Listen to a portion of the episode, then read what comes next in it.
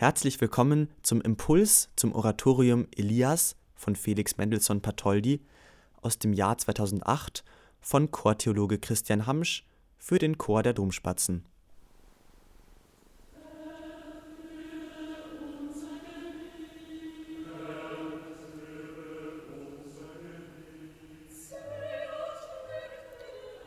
Herr, höre unser Gebet. Ist uns dieser Hilferuf, dieses Gebet der Israeliten nicht vertraut? Dennoch ist in diesem Gebetsruf schon die Antwort enthalten. So ihr mich von ganzem Herzen suchet, so will ich mich finden lassen. Es ist kein Zufall, dass unser großes Oratorium mit der Klage über die Dürre einsetzt, denn der Prophet Elia verkündete leidenschaftlich, dass die Israeliten, ja alle Menschen, alles im Leben dem einzigen Gott verdanken, auch die Fruchtbarkeit und nicht Baal. So ist es auch kein Zufall, dass Elia, der aus Tischbe in Gilead stammte und im Nordreich Israels während der Regierung der Könige Ahab und Ahasja, also zwischen ca. 875 bis 853 vor Christi Geburt wirkte, uns mit dem uns sehr vertrauten Psalmvers 91,11 vorgestellt wird. Denn er hat seinen Engeln befohlen über dir.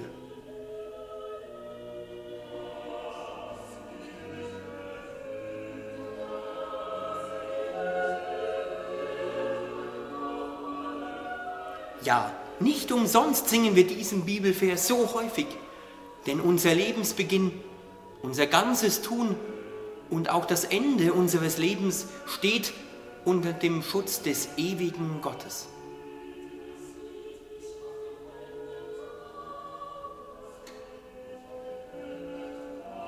Aber die dramatische Lebensgeschichte Elias, die uns im Alten Testament, im ersten Königsbuch 17 bis 19 und zu Beginn des zweiten Königsbuches begegnet, wird gleich durch Mendelssohn Bartholdy weiter erzählt.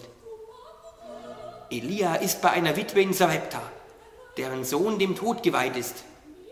Und diese Witwe ist über den Besuch des Gottesmannes gar nicht sehr erfreut, denn sie meint, dass er ihre Sünden aufgedeckt habe und deshalb die Krankheit ihres Sohnes eine Strafe Gottes sei. Viele dachten damals so. Und so manchmal begegnet uns dieses Denken auch heute noch. Aber Gott der liebende Schöpfer straft nicht. Er legte aber aufgrund echter und bedingungsloser Liebe in seine Schöpfung echte Freiheit. Daher nun kann es in diesem Werden innerhalb der Schöpfung auch zu negativen Auswirkungen wie Krankheiten kommen. Aber Gott achtet die Freiheit in der Schöpfung, wie er auch unsere Freiheit achtet.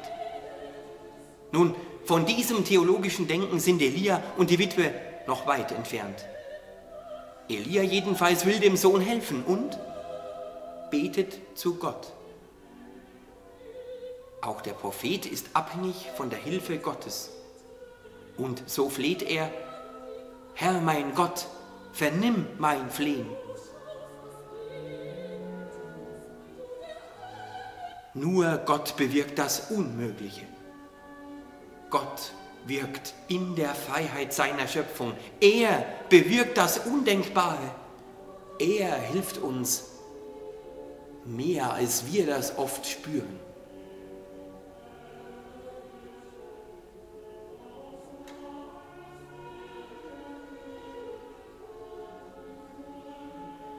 Das Wunder geschieht.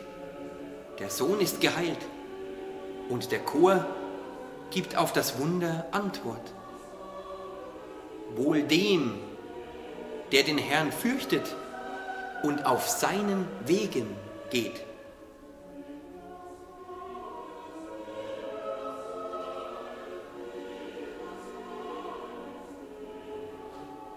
Dennoch, der große Kampf des Elia steht ihm noch bevor. Der Kampf gegen den Baalskult, einen Fruchtbarkeitskult, den die Gattin des Königs Ahab, Königin Isabel, nach Israel wie einen Virus weiter eingeschleppt hatte. In diesem Baalskult gab es Kultdirnen, die durch die Kultteilnehmer beglückt, ja geradezu vernascht wurden. Dadurch glaubte man sowohl die Fruchtbarkeit des Landes wie auch die eigene steigern zu können. Und es verwundert wohl kaum, dass dieser Baalskult bei den Israeliten, vor allem den männlichen, äußerst beliebt war. Aber sie hatten Jahwe, den einzigen Gott, vergessen. Und genau dagegen kämpften die Propheten, auch unser Elia. Und schon sein Name ist ja eine Kampfansage, heißt doch Elia, mein Gott ist Jahwe.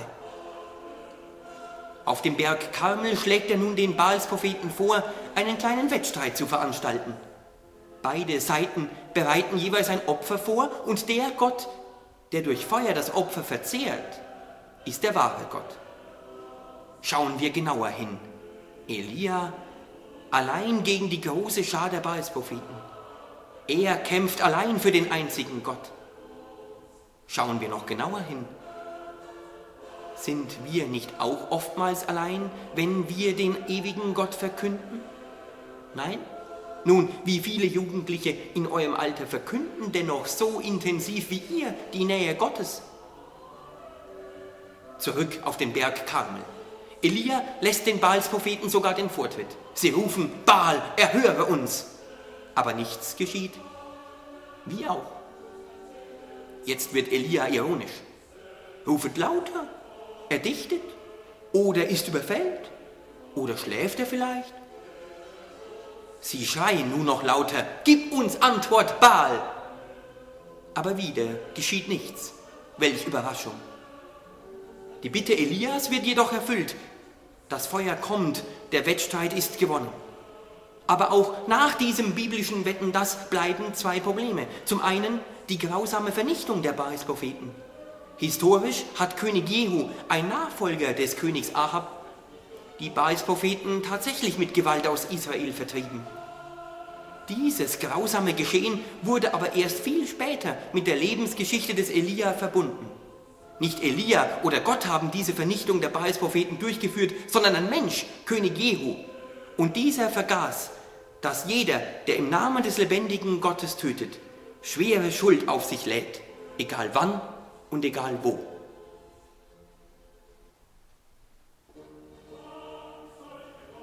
Ein anderes Problem ist der Regen, besser gesagt, immer noch kein Regen. Aber für Elia wie auch für viele des Volkes ist klar, dass nur Gott die Dürre beenden wird. Wie auch immer das Wirken Gottes in der Freiheit seiner Schöpfung unserem Denken verborgen bleiben wird, wie oft spüren wir sein Eingreifen. Es beginnt zu regnen. Die Dürre endet und so endet auch der erste Teil unseres Oratoriums mit dem Lob, Dank sei dir Gott, in den der Psalm 93 eingewoben ist.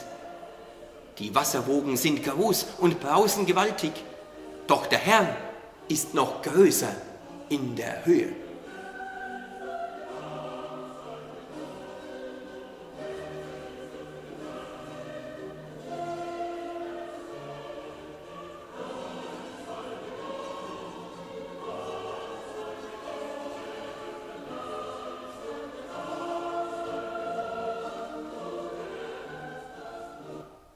Aber es kommt, wie es kommen muss.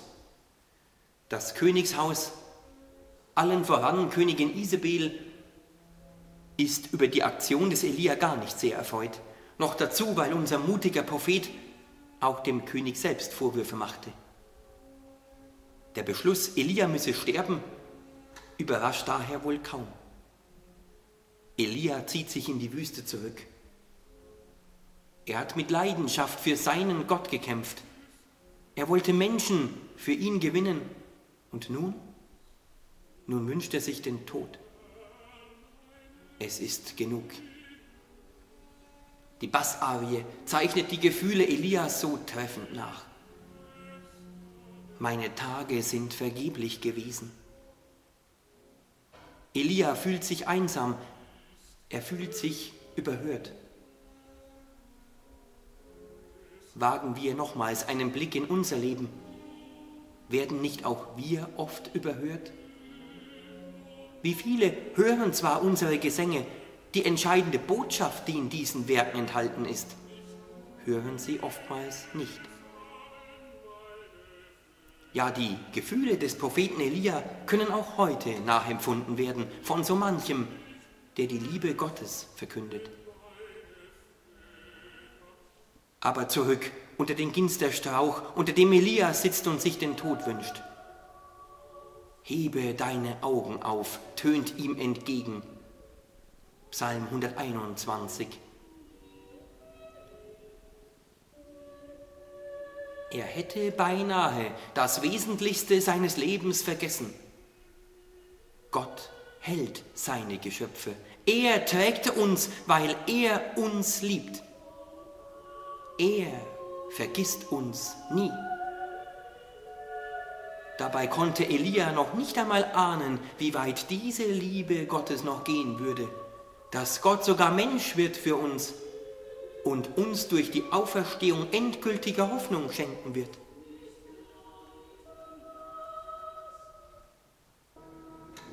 Elia soll sich auf den Weg zum Gottesberg Horeb machen, zu jenem Berg, auf dem Gott seinen Namen offenbarte.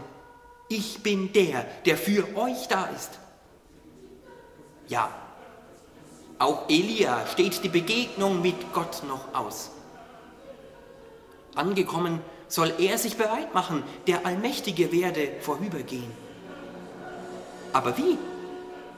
Wir würden die Ankunft Gottes doch mit Sturm, Blitzen, also großer Action erwarten.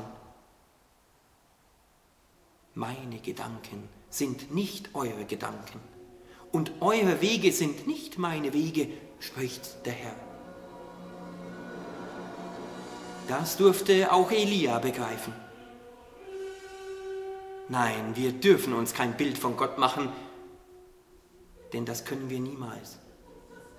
Gott übersteigt unsere Vorstellung um Dimensionen.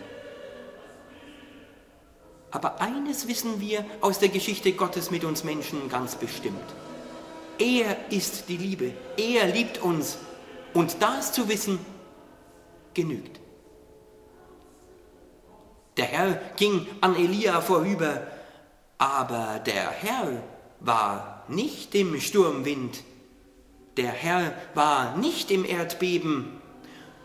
Und nach dem Erdbeben kam ein Feuer, aber der Herr war auch nicht im Feuer.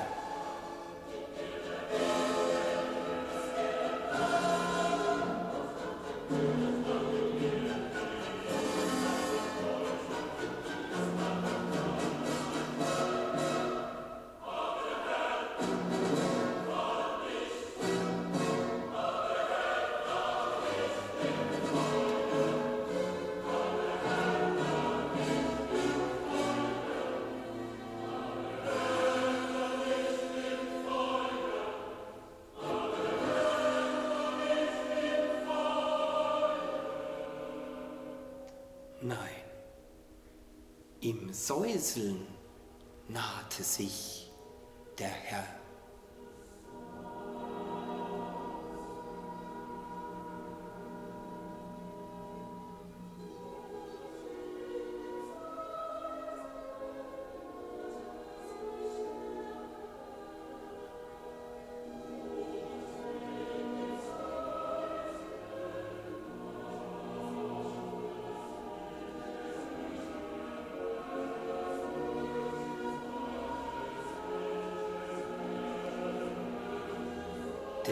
Große Gott drängt sich nicht auf. Er hat uns die Freiheit gegeben, ihn zu suchen und zu finden. Die leisen Töne sind die Harmonien dessen, der das Universum erschuf. Nein, Gott drängt sich nicht auf. Denken wir einfach an seine Menschwerdung der große Sohn Gottes kam als kleines Kind in einem Stall in unsere Welt.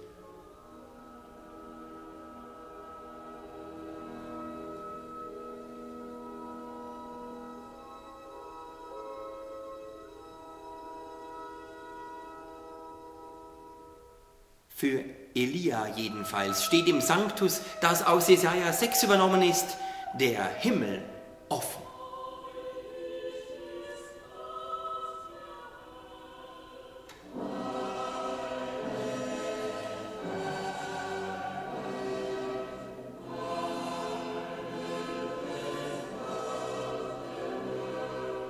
Er hat seine große Gottesoffenbarung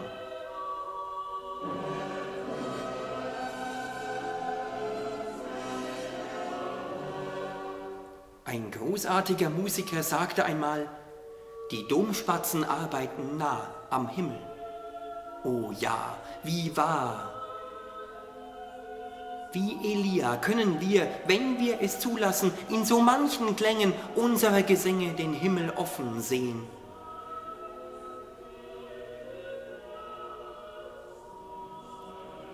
Elia wurde am Ende seines Lebens, wie uns durch die bildhafte Schilderung seiner Himmelfahrt verdeutlicht wird, von seinem Gott, den er so leidenschaftlich verkündet hat, belohnt.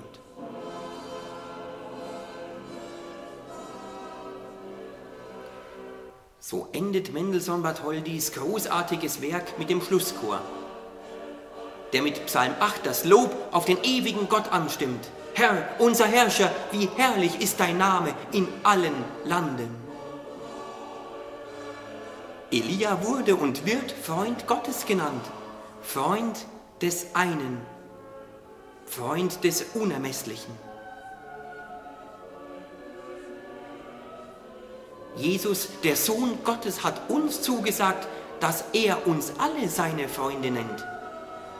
Wir sind Freunde eines Freundes, der sich nicht zu schade war, einer von uns zu werden, uns die Füße zu waschen, sein Leben für uns hinzugeben. Für diesen unbegreiflichen Gott lohnt es sich zu werben. Das wusste schon Elia. Für diesen Gott der Liebe lohnt es sich erst recht zu singen.